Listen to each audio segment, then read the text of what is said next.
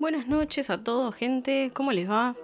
Bienvenidos a otro episodio más de Hablemos del Miedo, el episodio número 14. Eh, después de varios días de ausencia, porque, bueno, si vieron ahí por Instagram, eh, puse una historia en la que estaba totalmente detonada de la garganta. Em, realmente estuve mal, muy mal de la garganta. No sé si me agarró una bronquitis o qué fue, pero fue todo un cúmulo de cosas que empezó por estornudos y continuó como una historia de terror increyendo eh, hasta que me quedé sin voz y me empezó a doler el pecho, no podía respirar, bueno, una cosa horrible, eh, pero fascinante. No, fascinante no. Em, así que bueno, estuve, estuve como fuera de, de la vida muchos días sin poder hablar nada, o sea, muda. Em, hasta que bueno, empecé a después de varios medicamentos y cosas, empecé a recuperar la voz y bueno, acá estamos. Eh, así que bueno, por eso no salió tampoco el, episodio de la semana pasada. Em, pero bueno, ya, ya está, ya, ya pasó todo, todo, ya me recuperé. Y, acá estamos. Este, este es el último episodio de Hablemos del Miedo del año, de 2019. Eh, porque bueno, ya después vieron cómo es toda esta vorágine de la gente en general. En diciembre hay un montón de cosas para hacer, para cerrar, para terminar. Y bueno, eh, este es el último. Después me voy a tomar vacaciones unos días. Y volveremos con Hablemos del Miedo, calculo yo. Si no es en, la última quincena, la segunda quincena de enero, volvemos en febrero. Vamos a ver cómo vienen las cosas, eh, pero quizá eh, todo enero eh, no haya, hablemos del miedo. ojalá que sí, esperemos, vamos a ver cómo viene todo. Quizá en la una de las semanitas de enero, de las últimas, quizá hagamos un episodio cortito de algo. veremos, veremos cómo vuelvo de las vacaciones, si puedo conectar otra vez o si me cuesta eh, reconectar, porque no sé a ustedes, pero a mí me pasa eso, yo salgo de vacaciones, eh, no sé, ponele dos semanas, y después vuelvo y me cuesta, me cuesta un montón, no, no me acuerdo de contraseñas, no me acuerdo de nombres de personas, em, tengo que ponerme el chip otra vez y, y tomarme unos días para adaptarme, ¿sí? Es como en el jardín. Eh, eso debería ser así, ¿no? Eh, cuando uno vuelve de vacaciones al trabajo o a la vida, debería ser por etapas, debería ser primero dos horas, después cuatro horas, después ocho, eh, bueno, hasta que retomamos nuevamente esta vida de esclavo, nada, mentira, hasta que retomamos nuevamente nuestras actividades, ¿no? Nuestras actividades normales, a mí me cuesta un poco, así que quizá volvamos en febrero.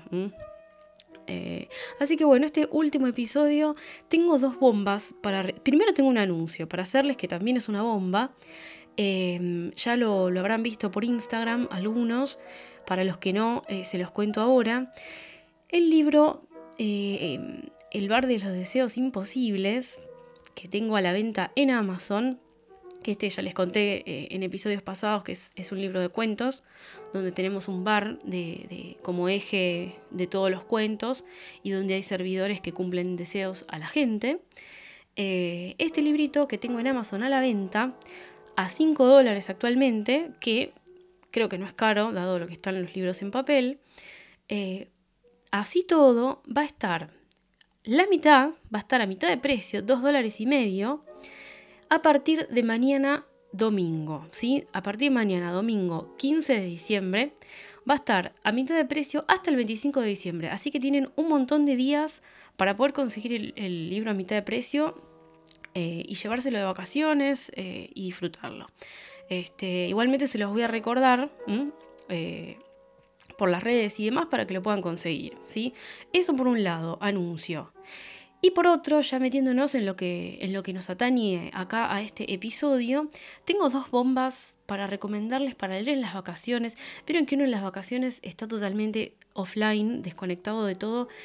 Y si bien tenés tiempo como para, para, meterte dentro de un libro y sumergirte, quizás está bueno, las lecturas de vacaciones a veces suelen ser lecturas ligeras, ¿sí? Eh, no sé, a mí me gusta, por ejemplo. A mí me da un poco de paja leer a Lovecraft en las vacaciones.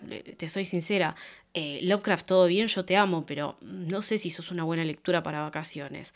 Eh, yo quiero algo más que me, lleve de viaje, pero que me lleve de viaje fácil, tranquila, no quiero volver a, releer muchas veces una página o, algo que tenga demasiados personajes como, como, como Game of Thrones, por ejemplo. Yo no puedo leer esas cosas durante las vacaciones.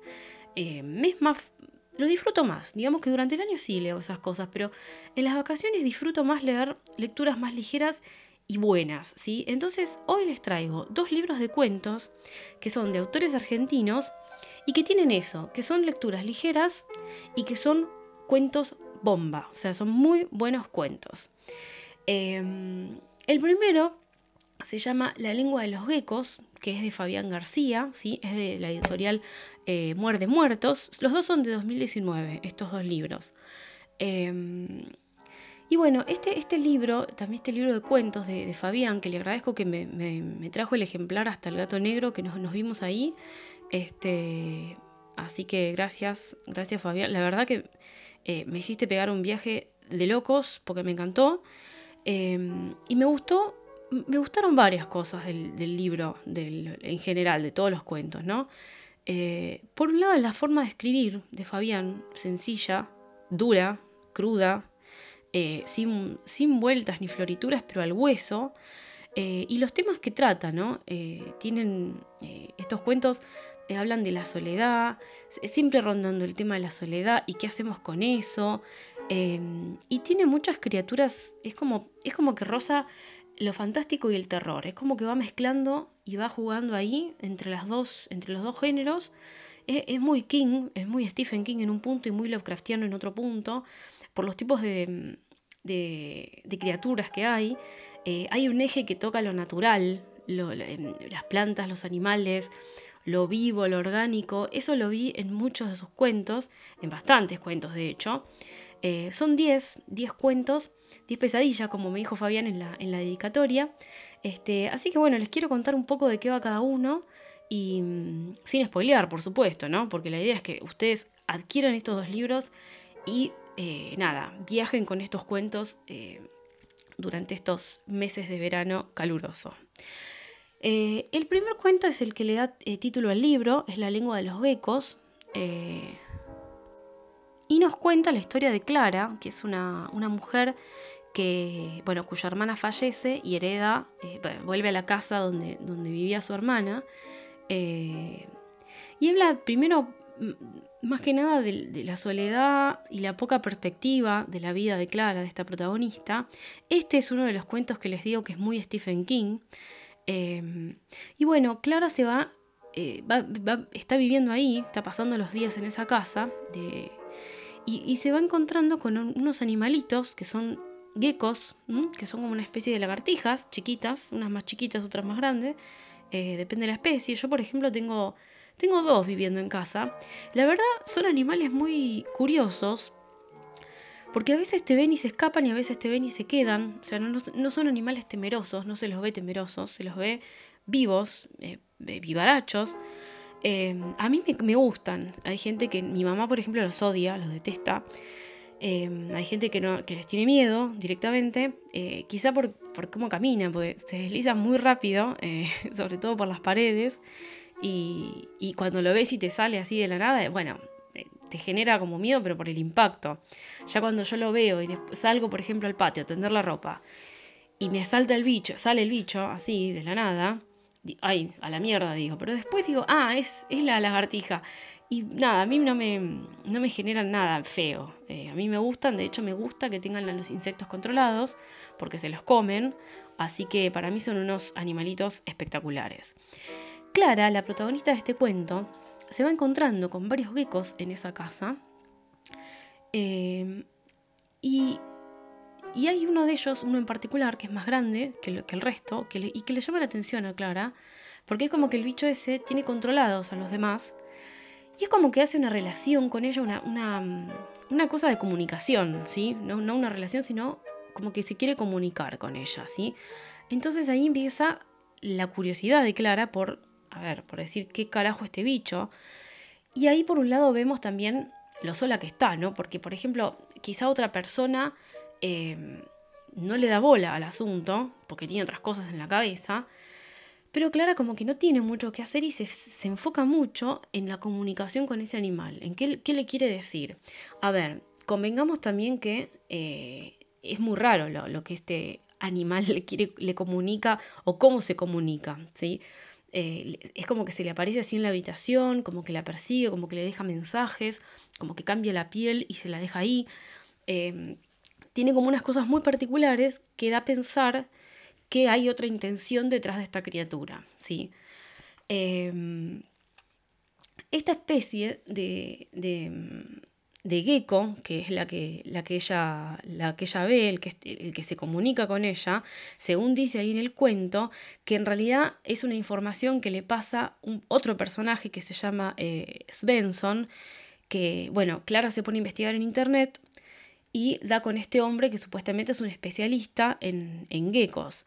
Entonces Svensson le cuenta que este gecko que ella ve es una especie que se llama Parva lacertas cultricem, que es un gecko que le cuenta que es un gecko muy especial, que en general es como seducido por el poder ajeno. ¿eh? Esto es lo que le explica Svensson a Clara.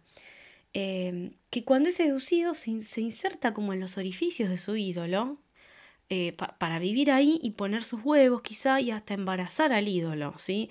Entonces él le dice, hubo casos de eh, gecko tigre, gecko... ¿eh? Bueno, y ahí te deja la puerta abierta para el desarrollo del cuento. Eh, es un cuento perturbador. en palabras de Dross, es un cuarto perturbador. Este, digamos que yo no miré con los mismos ojos a, mis geckos, a los geckos de mi casa. Eh, no, mentira.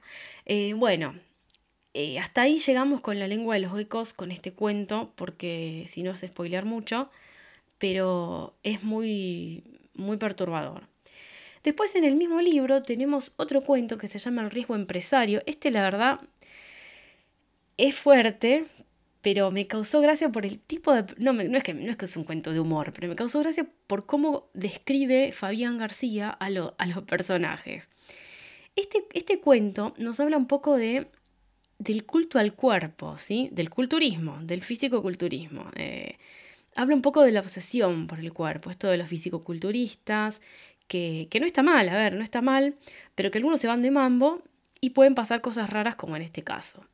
Eh, Acá tenemos a Marcos, que es un personaje, es el personaje, uno de los personajes principales. Esto es lo que tienen los cuentos de Fabián, que, también uno ve personajes principales, pero después te pones a pensar y todos tienen una participación casi igual de importante que el protagonista en el cuento. ¿sí? Eso es algo difícil para mí como autora eh, de lograr en una historia y, sobre todo en un cuento que es hiper corto. Em, pero bueno, volvemos. Marcos, este chico es un, este hombre, es un, es vendedor, de, siempre estuvo como en el mundillo de los gimnasios metido, en el mundo del, del fisicoculturismo, y vende productos, eh, es un tipo que no tiene escrúpulos, digamos, em, vende, vende, productos para crecer, para crecer muscularmente, eh, pero que son ilegales, son productos ilegales, ¿sí? Em, él tiene un contacto en la aduana, un amigo, que se los trae, se los pasa ilegalmente, y los vende, él los vende a, o a gimnasios o a físico-culturistas de manera mm, privada. Eh, cuando trae un nuevo producto, que supuestamente prohibido por la FDA de Estados Unidos y demás, eh, él, dice, me encanta cómo él le vende a, la gente los productos ilegales. Él dice, sí, esto es ilegal, pero ¿sabes por qué es ilegal?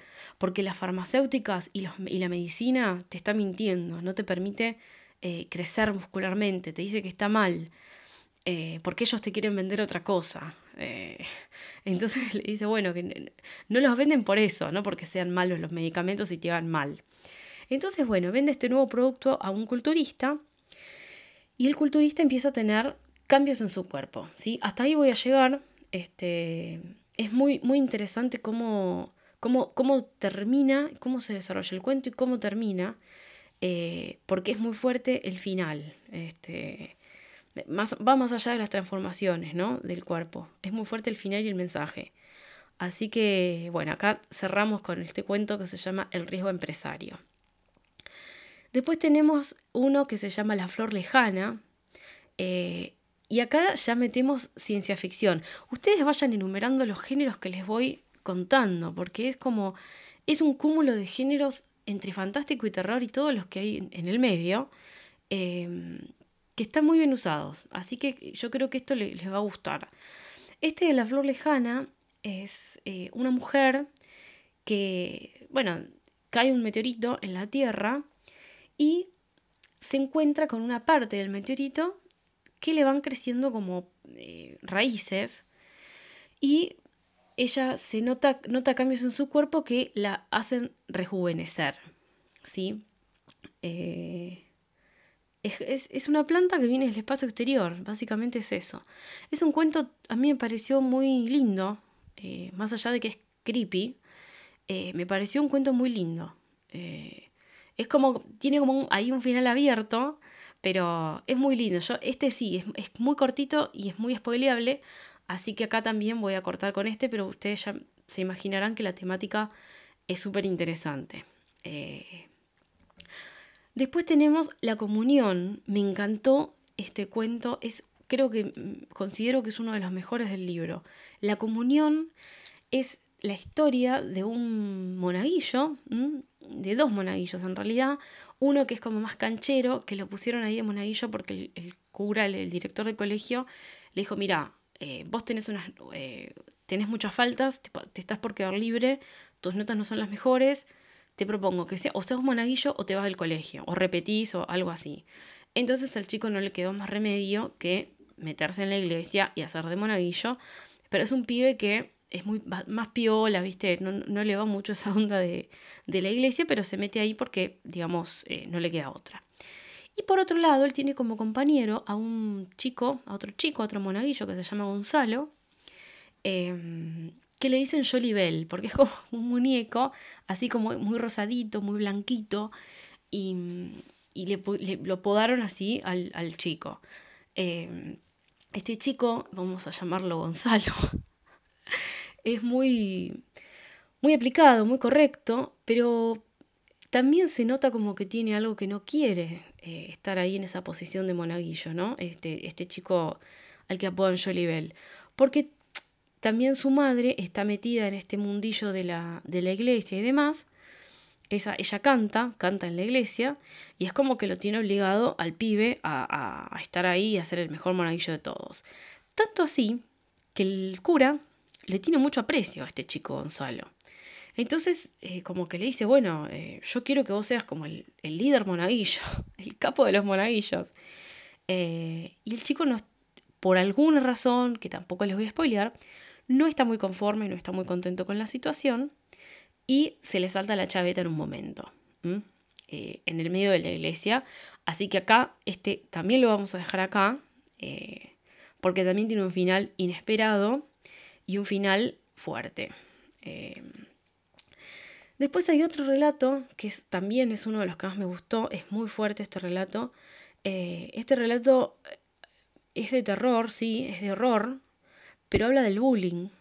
Este, en este relato, este relato se llama El lápiz, y ahí tenemos eh, a una nena que la escena se da en una plaza a través de los ojos de un hombre que va a sentarse un rato ahí después del trabajo o en la hora de almuerzo, no recuerdo bien, eh, y ve a una nena rubia muy linda, eh, y la madre también la está vigilando, que es otra, otra chica rubia muy linda, y esta nenita, esta nenita rubia linda, tiene atrás como un montón de nenes que la, que la persiguen de bien, digamos, que están ahí con ella haciendo lo que ella dice, porque ella es como la líder, y molestan a otra nenita que está jugando en un arenero.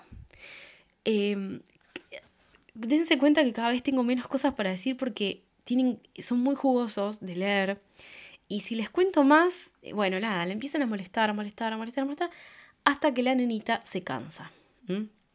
Eh, si quieren que les adelante un poco más, para mí termina de manera muy justiciera. Así que hasta, hasta acá vamos a llegar con este cuento eh, de estas dos nenitas.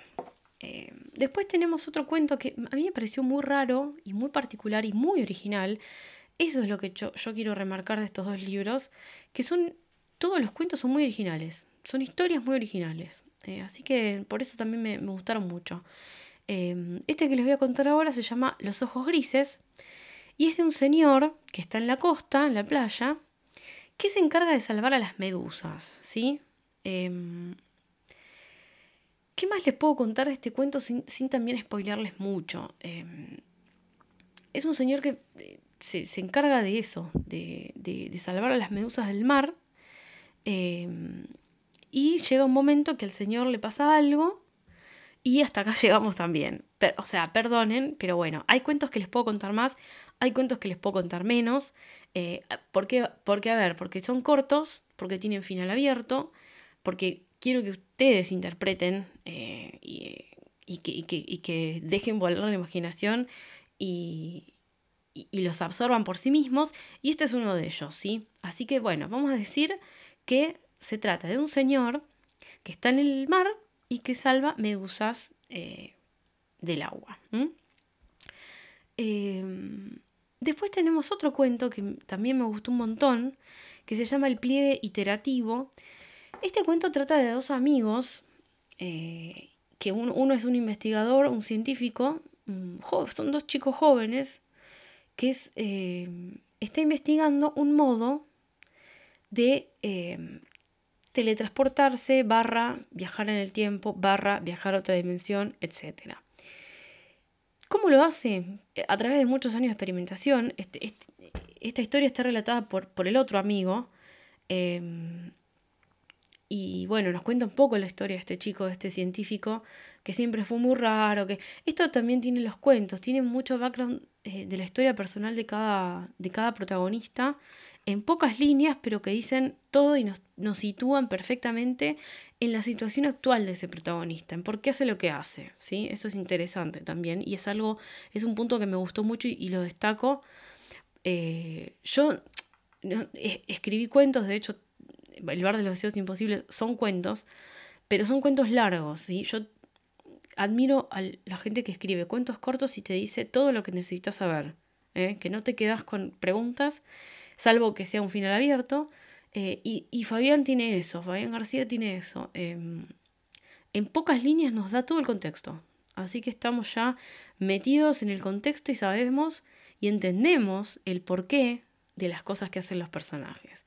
Entonces acá este chico, este, este muchacho nos pone un poco en contexto de cómo es su amigo científico, de por qué es así, está obsesionado con esto de, de, la teletransportación, de los viajes en el tiempo a otras dimensiones.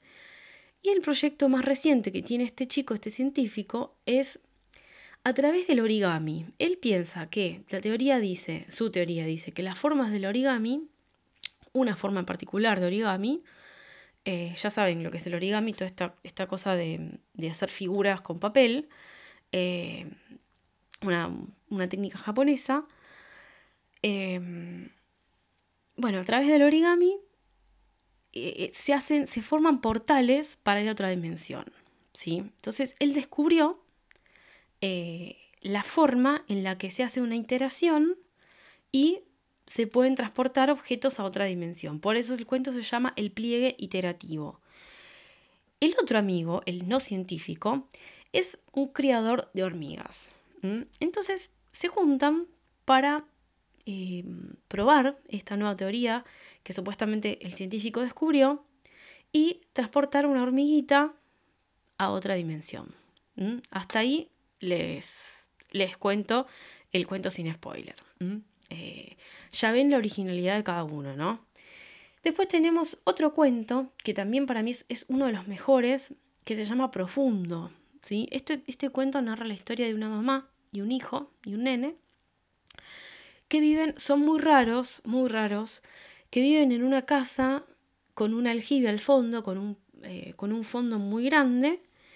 Em, y son raros, son gente que se alimenta de cosas raras, que lleva gente a la casa y les hace hacer cosas extrañas. Em, y es como que la mamá, eh, en este, dentro de lo que es el, el contexto de este grupo de gente y de criaturas de gente al que pertenecen, es como que lo va entrenando al nene para una ocasión especial que va a haber, ¿sí?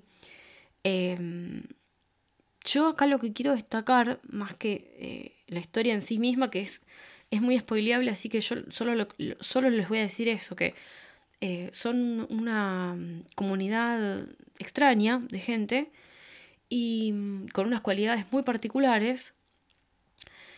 Y esta mamá lo va preparando al nene para una ocasión especial que va a suceder dentro de esta comunidad.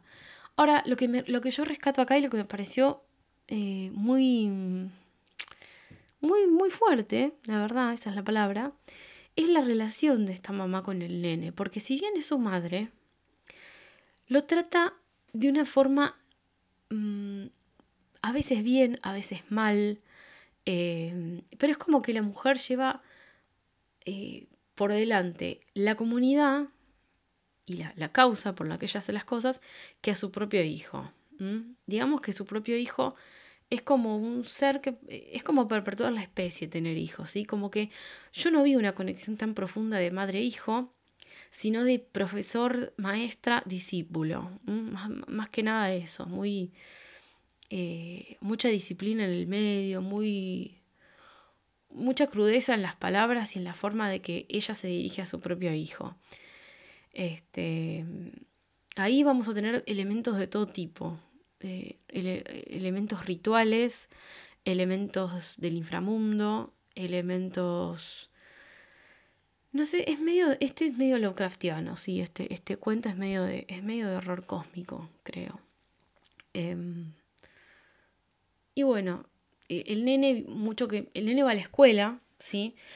Y va a la escuela, bueno, justamente porque eh, la visita un asistente social a la madre y le dice que si no lo pone en la escuela está infringiendo la ley. Y la madre lo mete a la escuela casi por obligación, ¿sí? Porque no era su idea.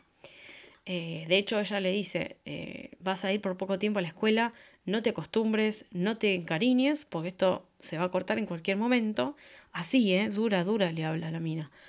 Em, porque nosotros tenemos una misión acá mucho más importante que, que, que, como esa mierda del colegio. Es como que minimiza todo el tiempo a la raza humana, la mujer. Eh, como que, nada, como que los seres humanos somos una cagada, ¿sí? Em, así que bueno, no sé si más o menos por dónde viene la historia se van imaginando, pero em, es, un cuento también bastante potente. Em, después tenemos otro cuento, cortito también, este, Luli se llama, eh, y Luli tiene una cualidad particular con, unos bichitos, eh, que tampoco les voy a contar, ¿eh? Em, y es muy interesante la relación que tiene con la madre y con el padre, por otro lado. Eh, la madre es como, se muestra así como una obsesiva de la limpieza eh, y del orden. Eh, y Luli es como más de, relajada, digamos, como que le gusta jugar con la tierra, viene sucia, entra sucia dentro de la casa, porque es una nena, a ver, chiquita. Y el padre es más como, como ella, como Luli, como, bueno, déjala, qué sé yo. La madre medio que también la trata en medio para el ojete. y es como que decís, puta madre, loca, es mía. no hay una madre que se salve acá. Este, pero bueno, Luli va a hacer algo que la madre la va a dejar horrorizada em, con unos insectos y bueno, no les voy a contar más. El último cuento es, este sí me sorprendió, ¿eh? me sorprendió gratamente porque es como darle un cierre a la historia, pero em, es como una, no es una continuación, sino es un spin-off del primer cuento. ¿Se acuerdan que les dije la lengua de los geckos? El de esta señora que, que, se encuentra a los geckos en su casa y llama a un, especialista que se llama Svensson. Este cuento, el último, Un último abrazo, que es el que cierra el libro, trata de una mini historia del el señor Svensson. ¿sí? Eh, es espectacular la historia esta. Sí, simplemente, me encantó. Em, nos cuenta un poco cómo, cómo vive este hombre tan eh, excéntrico, ¿sí? este hombre que se, se, dedica a criar eh, geckos, entre otras cosas, a criar serpientes. Eh, nada, tiene como una casa casi toda dedicada a eso, a, la investigación. y nos cuenta ahí cómo es su relación con estos bichos, ¿no? Por qué les, le atraen tanto y demás. y bueno, nos trata de decir eh, que hagamos lo que tengamos ganas de hacer, eh, y que seamos felices, pase lo que pase, aunque las consecuencias sean malas. Eh, no sé cómo explicárselo sin spoilear, pero no, nos, adentramos un poquito más en la vida de Benson, ¿sí? Esa es la, la, el eje de la cosa. Así que bueno, tenemos un cuento inicial, que es la lengua de los geckos, tenemos todos los otros cuentos que les conté y tenemos el final que se llama Un último abrazo, que nos relata la historia, el spin-off de este señor Svensson, especialista en geckos. ¿sí? Así que bueno, este es el primer libro recomendado de hoy de Fabián García, La lengua de los geckos, editorial Muerde Muertos. Este, contáctenlo Fabián por Facebook o me preguntan a mí dónde conseguirlo y, les cuento. Em, pero bueno, es una lectura genial, genial, genial, súper viajada eh, para, para leer súper tranqui en las vacaciones. Y el otro, el otro eh, está, creo que especialmente, yo no sé, Victoria, eh, que, como, si, si, vos lo pensaste así, pero creo que está diseñado para leer en las vacaciones porque tenemos mucha costa acá, muchas playas, mucha, mucho mar. Eh, así que creo que este viene de 10. este se llama, el libro se llama No vayas a Playa Muerte, es de Victoria Marañón Rodríguez y está disponible eh, en papel y en digital. ¿sí? Eh, este libro son un conjunto de relatos en donde, como les cuento, o sea, muchas playas, mucha costa, mucha arena, mar, eh, donde mucha gente toma esos lugares como escape, ¿no? Yo creo que ese es el gran eje de, del libro.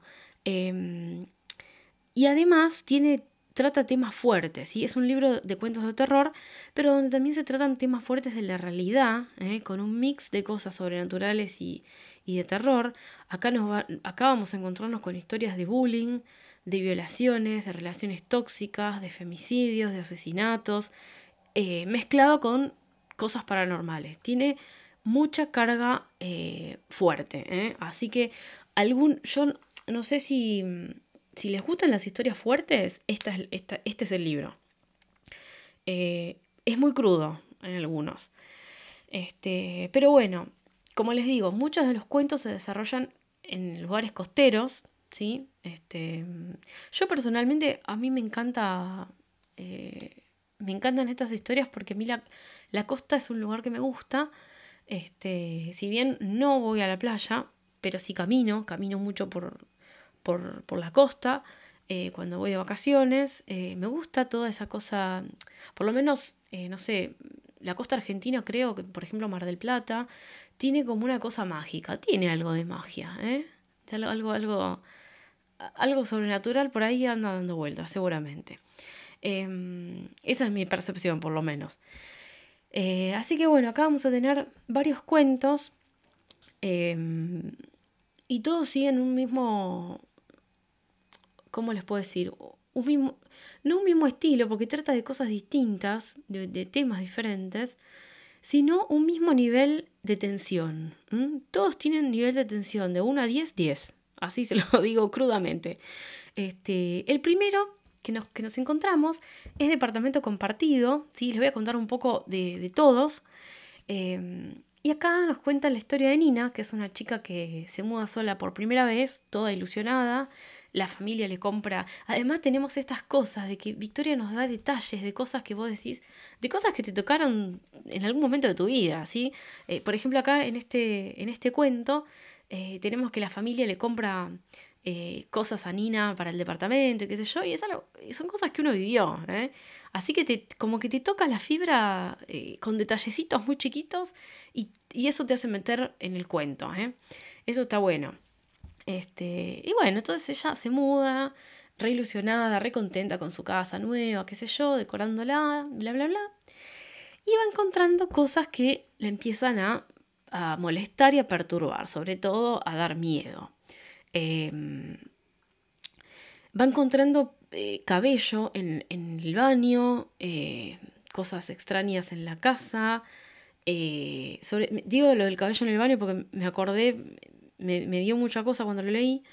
Este, así que bueno, le, van a ir pasando cosas eh, y ella llega un momento que llama a la policía y va a descubrir algo que pasó en el departamento eh, que es muy zarpado. ¿sí? En el departamento eh, hubo alguien, hubo una chica viviendo antes que ella y le pasó algo bastante jodido.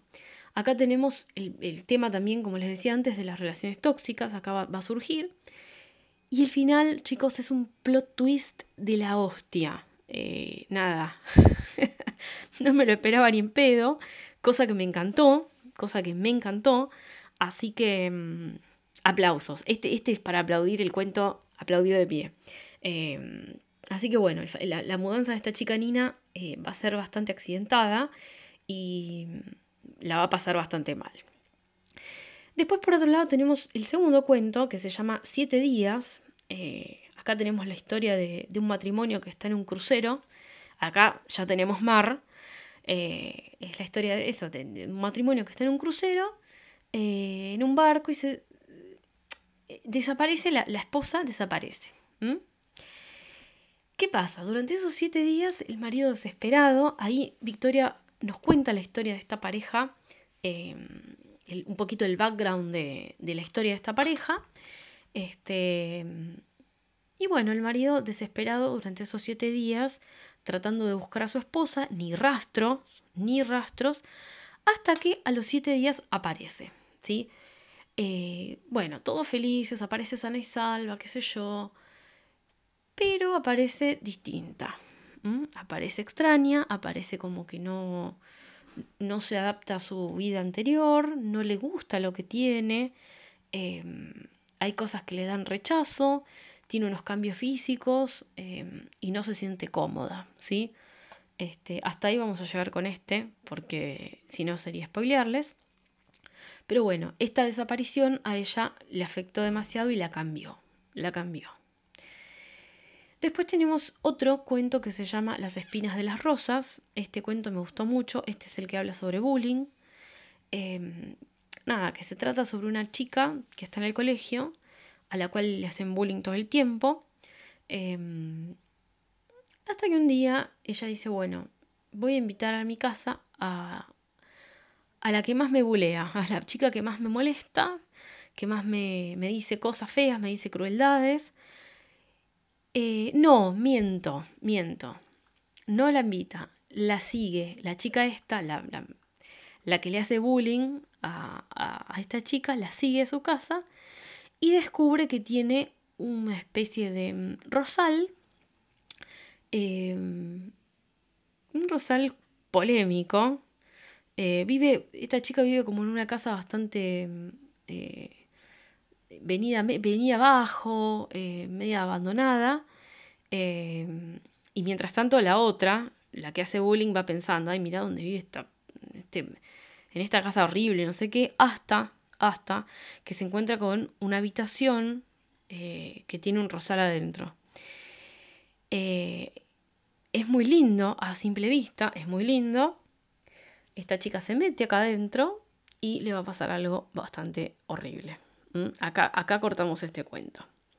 Me encantó, este cuento me encantó. Eh, también es un cuento justiciero. ¿eh? ¿eh? tenemos varios cuentos justicieros acá. Eso, eso me gustó, eso me gustó.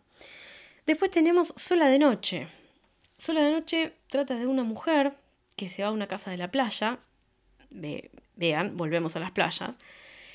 Y eh, unos tipos intentan robarla, ¿sí? Entran en la casa intentan robarla. Pero ¿qué pasa? Los tipos le sacan el celular y descubren y ella les dice, no, no, no, no, no. Paren porque ahí hay fotos que no, que no, ustedes no van a querer ver. Y entonces, bueno, imagínense los ladrones, eh, los tipos, ah, tenés fotos en bolas, no sé qué, que las podemos vender, qué sé yo. Ven las fotos y no saben qué hacer. Porque se encuentran con algo que realmente eh, no querían ver. A partir de ahí, eh, la historia toma giro eh, bastante piola, bastante fuerte. Em, y va a tener también un final inesperado y un plot twist gigante, ¿sí? Este, así que ahí, ahí lo dejamos, este cuento que se llama Sola de Noche. Después tenemos otro cuento más. Este cuento es muy bomba, ¿eh? se los digo, muy bomba. Em, este cuento me hizo acordar un poco a Jóvenes Brujas, a la película, esa película que es un clásico. Eh, no sé, a mí yo la sigo viendo el día de hoy, es el día que me encanta. Este, las, caras de Fairuza Balk, los memes de, de, Balk en esa película son lo más. Em, y este cuento, eh, si bien es un poquito más crudo eh, y más, más, más fuerte, si querés, eh, me hizo acordar un poquito, un poquito esa película. Acá tenemos a una chica que hace un ritual para invocar un demonio eh, y competir con su amiga. Su amiga era una chica que posta adivinar el futuro eh, y, jugaba a la Ouija y demás.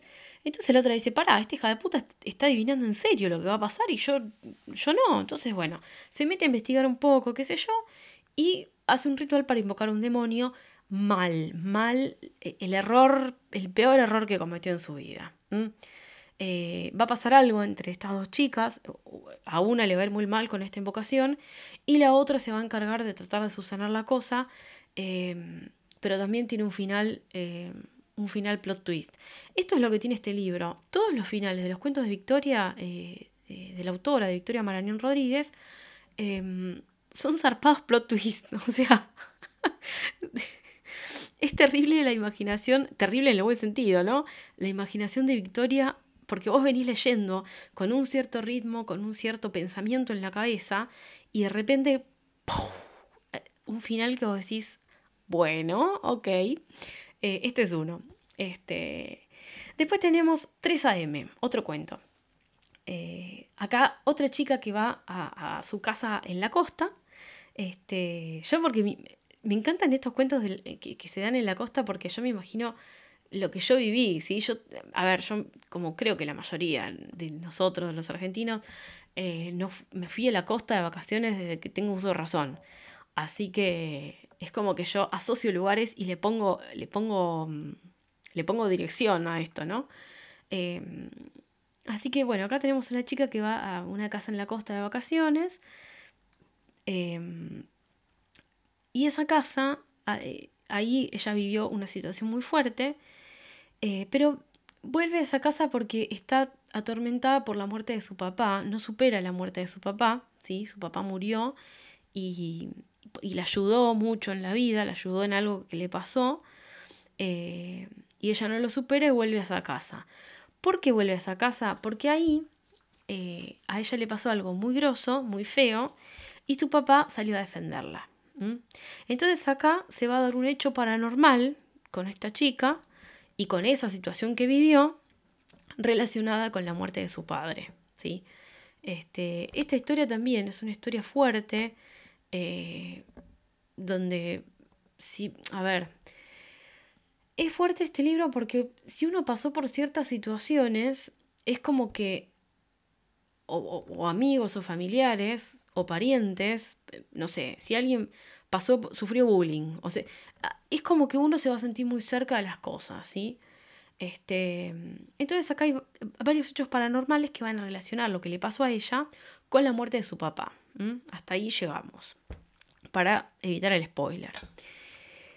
El siguiente cuento se llama Llamada Urgente. ¿sí? Voy a tratar de hacerles un resumen eh, de todos, porque en realidad me gustaron todos. Eh, en este cuento, en Llamada Urgente, Acá tenemos brujas, eh, acá me encanta. Eh. Las brujas son algo que... Las brujas y los vampiros son algo que están en mi corazón todo el tiempo. Así que todo lo que lea de brujas o todo lo que lea de vampiros eh, ya va, a tener un punto a favor en mí porque he, llegado a leer historias de, brujas y vampiros que todos mis amigos o quien lo leía me decía, pero ¿en serio te gustó esa cagada? Sí, tiene brujas y tiene vampiros, basta. Bueno, excepto Crepúsculo, ¿eh? No, no, no, Crepúsculo no. En fin, sorry, perdón a la gente que le gusta Crepúsculo. Eh, por acá no vemos Crepúsculo, perdón. Bueno, volviendo. Este, este cuento de, son, son, tres hermanas, son brujas, tres brujas, em, que reciben un llamado para que las vayan a ayudar, ¿sí? Eh, acá tenemos una mujer que tiene un, un hijo fallecido, eh, que el hijo vuelve viene como fantasma a reclamar algo. Este, bueno, acá hay una ida y vuelta con, Silvia, que es la, mamá de este chico fallecido, eh, y las brujas, en donde Silvia no quiere colaborar porque esconde algo. Y en ese esconder, eh, como que perjudica la búsqueda, ¿sí? Lo que, lo que las brujas intentan es, que em, el hijo fallecido hable y cuente por qué quiere venganza, ¿eh? Y ahí es cuando Silvia, bueno, trata de, a ver, dice pero no dice, digamos, eh, como que yo, yo no lo pude salvar y demás. Entonces ahí es cuando las brujas dicen, bueno, ok, eh, ¿sabes qué? No te puedo ayudar así, si no colaboras. El fantasma del chico fallecido eh, no es que habla, sino que les va a mostrar de alguna manera a las brujas todo lo que pasó y el rol que asumió su madre y su padre en el asunto. Y ahí, bueno, ellas, las brujas se dan cuenta por qué Silvia se siente tan culpable de lo que pasó. ¿sí? Eh, también, este es un cuento que tiene un final muy cerrado eh, y para mí, para, para mí, un final bastante justiciero. Me encantan los finales justicieros, eh, sépanlo. después tenemos las Escorpio. Este me gustó mucho también porque tiene una cosa así de, de cosa paranormal, brujeril, costero. Hay, esto sería bueno como nuevo género, ¿no? Este, el terror costero, terror playero, me encanta. Este cuento, que se llama Las Escorpio, como les decía, es un grupo de bailarinas, de chicas jóvenes que bailan en la playa, y una chica las descubre haciendo una especie de ritual, ¿sí? En ese bailar, en esa danza, en ese danzar que tienen, es como muy, muy hipnótico, muy mágico, pero para mal, es como que son medias turbias las pibas. Em, eh, una de estas chicas, una chica que, que, está de vacaciones con su amiga y su familia, en la playa, las ve bailar y las ve eh, como raptar, si se quiere, a un chico, a un muchacho. ¿Qué pasa?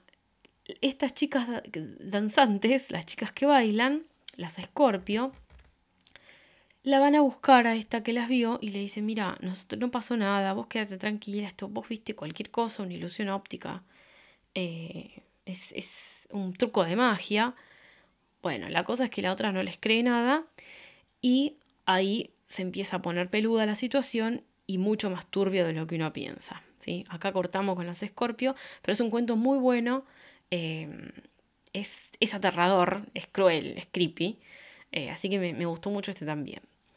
Eh, después tenemos, este me encantó, me encantó porque se trata de un baile de máscaras y es una temática que también está muy buena y es un muy buen elemento para usar en el terror que se llama Carnaval Siniestro. Acá vamos a tener una mujer que descubre a su novio con otra en el carnaval, ¿sí? en la misma fiesta que estaba ella, en un baile de máscaras, ¿sí? la estaba engañando. Eh, bueno, acá tenemos eh, a esta chica, a esta protagonista que descubre a su novio infiel, eh, haciendo algo que jamás pensó que iba a hacer y recibiendo una reacción de su novio que jamás pensó que iba a recibir. No les puedo contar más de este. Después vamos con No vayas a Playa Muerte, que es el cuento que le da título al libro. Muy, para mí muy atinado, muy bien el título puesto, eh, porque justamente la mayoría de los cuentos se desarrollan en playas. Y acá tenemos a un grupo de jóvenes, un grupo de chicos que va a, esta playa que justamente le dicen Playa Muerte porque eh, todo el mundo les advierte que es peligroso y que mucha gente no salió viva de ahí. Y hay un almacenero eh, que se llama Mario, creo, si no recuerdo mal, eh, que justamente les advierte, no, no, chicos, si ustedes van ahí, no, no.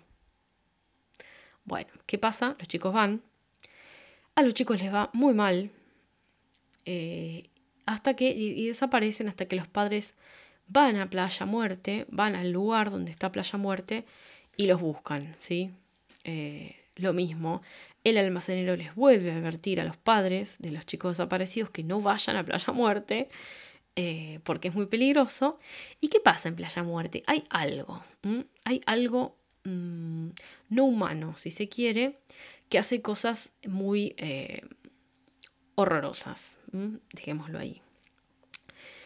Después tenemos La Sombra. La Sombra es, eh, es un cuento corto también. Este cuento me hizo acordar a la película Los Otros, ¿sí? esa peli con Nicole Kidman, en donde, eh, bueno, ella es madre de, creo que son tres, tres nenes, y en realidad ella, ellos ven fantasmas en la casa, en la casa antigua en la que viven, y en realidad los muertos son ellos. Este, no es el caso, ¿eh? porque después me van a decir, ay, me spoileaste la sombra. No, no es el caso. Pero me hizo acordar mucho a eso. Es de una historia de una chica que está, nada, en su casa. Esto es casi como una escena para un corto. Una chica que está sentada en su casa viendo una película de terror. Em, y escucha ruidos, escucha ruidos y dice, no puede ser mi hermano porque mi hermano jamás haría ruido, qué sé yo. Se va a dormir y se despierta siendo otra persona. ¿eh? Lo voy a dejar ahí porque también este tiene plot twist, eh, como, como, la mayoría de los cuentos de, No vayas a Playa Muerte. Eh, así que bueno, lo dejamos ahí, como decía nuestro no querido Bernardo Neustadt. Vamos con el otro cuento que se llama Regalo de Navidad, eh, este me encantó. Este me hizo acordar. A mí los cuentos me hacen.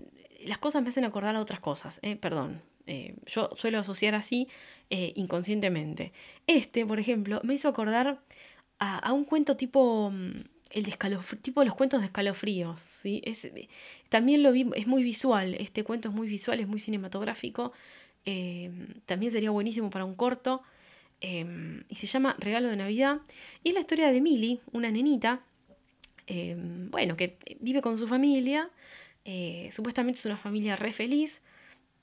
Eh, no, supuestamente no, es una familia re feliz.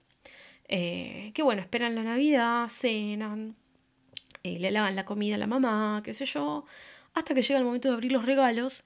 Y Millie abre su regalo y que encuentra un gnomo. Mm. Este, eso es lo que recibe Milly de regalo. Contentísima Milly con su regalo. Hasta que el gnomo le habla. Hasta ahí llegamos. Em, se imaginan, ¿no? Este, las cosas raras que van a poder pasar. Em, las cosas raras, tétricas y horrorosas que van a pasar. Este, yo igual, si un gnomo me habla, no, sé qué haría. No sé, no sé. Porque viste que parece que se te vuelven, vuelven a tu casa, los enanos jardín si vos los, los pones, si vos vivís, no sé, en Puerto Madero y los llevas a Pilar, el gnomo va a volver a tu casa y va a volver a tu jardín firme como estatua que es, ¿eh? que en realidad no es una estatua, sino que hay algo dentro, una criatura. Perdón por, por meterles miedo, pero estas historias son archiconocidas eh, y es así. No es el caso de este cuento, me fui un poco por las ramas, no es el caso de este cuento de Emily, el, duende de Emily es, es, un muñeco, este, pero bueno, nada, Em, sí, es muy, cinematográfico este cuentito y es muy, muy escalofríos. Así, así, lo, así lo vi yo. Después tenemos Espuma de Mar, ya estamos llegando casi al final del libro. Eh, Espuma de Mar eh, también me hizo acordar a otro cuento eh, de Guy Descartes, que también de un compilado de cuentos que se llama La bola de cristal. En algún no es de terror ese libro, pero en algún momento se los voy a, contar porque es, muy misterioso, tiene mucho misterio. Me, hizo acordar a, un cuento sobre una isla que hay en ese, en ese libro. Acá en Espuma de Mar tenemos a, un hombre que está en la playa parado y de repente ve una figura que sale del mar. No es una figura humana, no es una sirena, no es nada que él haya visto ni conocido en algún momento de su vida y es algo con lo que se queda obnubilado y completamente Mm, enamorado, si se quiere, enamorado a la fuerza, eh, porque esas criaturas, viste que como las criaturas del agua eh, fantásticas es como que te, te enamoran de una, te obnubilan. Este, y capaz que después salís de ese hechizo y ni en pedo, pero bueno, en el momento te enamorás. Esta criatura está formada por espuma de mar. Este, y, ahí, y ahí se los voy a dejar para que imaginen para que compren el libro y lo lean. Después tenemos Charco de Sangre. Este es muy, muy flashero, eh, me gustó mucho porque es muy flashero. Eh, es la historia de Matías, eh, un pibe que también está en, la costa y se ve envuelto como en, una lucha entre dioses. ¿sí? Acá ya nos vamos directamente ahí, ahí top top, una lucha entre dioses egipcios. ¿sí? Que acá en realidad uno se imagina un dios egipcio, pero el dios egipcio eh, nada, como que son re crueles y hacen cosas re crueles. Y este protagonista, Matías, va a ser parte de esa lucha cruel y sangrienta entre, entre estos dioses egipcios. Y por último tenemos a Dick. Eh, es la historia de una chica que filma un documental en un hospital, en un hospital psiquiátrico, y eh, se encuentra con Dick, que es un paciente psiquiátrico que muere y, después vuelve como espectro, ¿sí? Eh, hasta ahí llego también. Está, también está el médico eh, que lo atendió. es un cuento muy cortito y este, es un cuento que según nos cuenta Victoria en su Instagram, que después se los voy a dejar acá abajo en, el, en la cajita de información de YouTube y en Spotify, y en iVoox también, donde, puedan, donde escuchen ustedes el podcast, eh, Victoria nos cuenta en su Instagram que mm, este cuento lo soñó, este cuento Dick lo soñó ella, eh, y lo escribió así como vino, textual, eh, porque bueno, se lo, fue se lo acordó en el momento y lo escribió. Este, así que también tiene un final muy interesante y es, un poco más reflexivo también, si se quiere, ¿no? Es una, un poco más habla mucho de los pensamientos que tiene esta chica, esta protagonista que filma el, documental. Este, y habla de, bueno, de lo que ve, una, la, percepción de ella respecto a este fantasma, Dick, que era un paciente psiquiátrico. Este, bueno, con este cuento terminamos este libro, eh, No vayas a Playa Muerte. También eh, me pueden preguntar eh, cómo conseguirlo yo los contacto con Victoria o le pueden preguntar directamente a ella en su Instagram que les voy a dejar acá, al igual que el de Fabián García, el Facebook de Fabián, autor de La lengua de los becos. Bueno, gente, este podcast, este episodio, último episodio de Hablemos del Miedo de 2019, se hizo un poco largo, casi va una hora, pero bueno, yo creo que valió la pena. Este, capaz, nada, eh, lo que único que espero es haberles dado ganas de comprar estos dos libros y que también les den ganas de comprar el Bar de los Deseos Imposibles, colaboren con la causa de esta autora, por favor. Este... y nada, desde mañana domingo, 15 de diciembre, recuerden que lo consiguen a mitad de precio en Amazon, ¿sí? Me han preguntado mucho si va a salir en papel. Probablemente, no lo sé, este, pero probablemente sí. No me pregunten cuándo, porque no lo sé, chicos. Hay preguntas que todavía no tienen respuesta, y menos a fin de año. Así que bueno, cuando tenga novedades de eso, por supuesto van a ser los primeros en enterarse, pero no lo sé. Así que por el momento les dejo el ofertón en Amazon, así que vayan para allá los que quieran. Y nada, lo adquieren y se lo leen también en las vacaciones, junto con estos dos librazos que les recomendé. Bueno, hasta acá llegamos. Espero que tengan unas muy buenas fiestas, fin de año, Navidad, si festejan. Eh, si no festejan también, el año termina igual, así que pasen lo lindo, traten de pasarlo lo mejor posible, de la manera que quieran. ¿eh? Acá ya saben que en este, en este espacio no se juzga a nadie, así que pásenlo lo mejor, como, como ustedes quieran. Este, bueno, les deseo lo mejor para el año que comienza, ya que no nos vamos a, ver. Este, así que bueno, nada, los dejo eh, con todos los episodios anteriores que van a tener disponibles para escuchar en, en Spotify en YouTube y en iVoox. Nos vemos el año que viene, gente, en enero, segunda de enero barra febrero, no lo sé todavía. Eh, y bueno, pásenlo lindo, se los quiere mucho, les dejo un abrazo enorme. Adiós.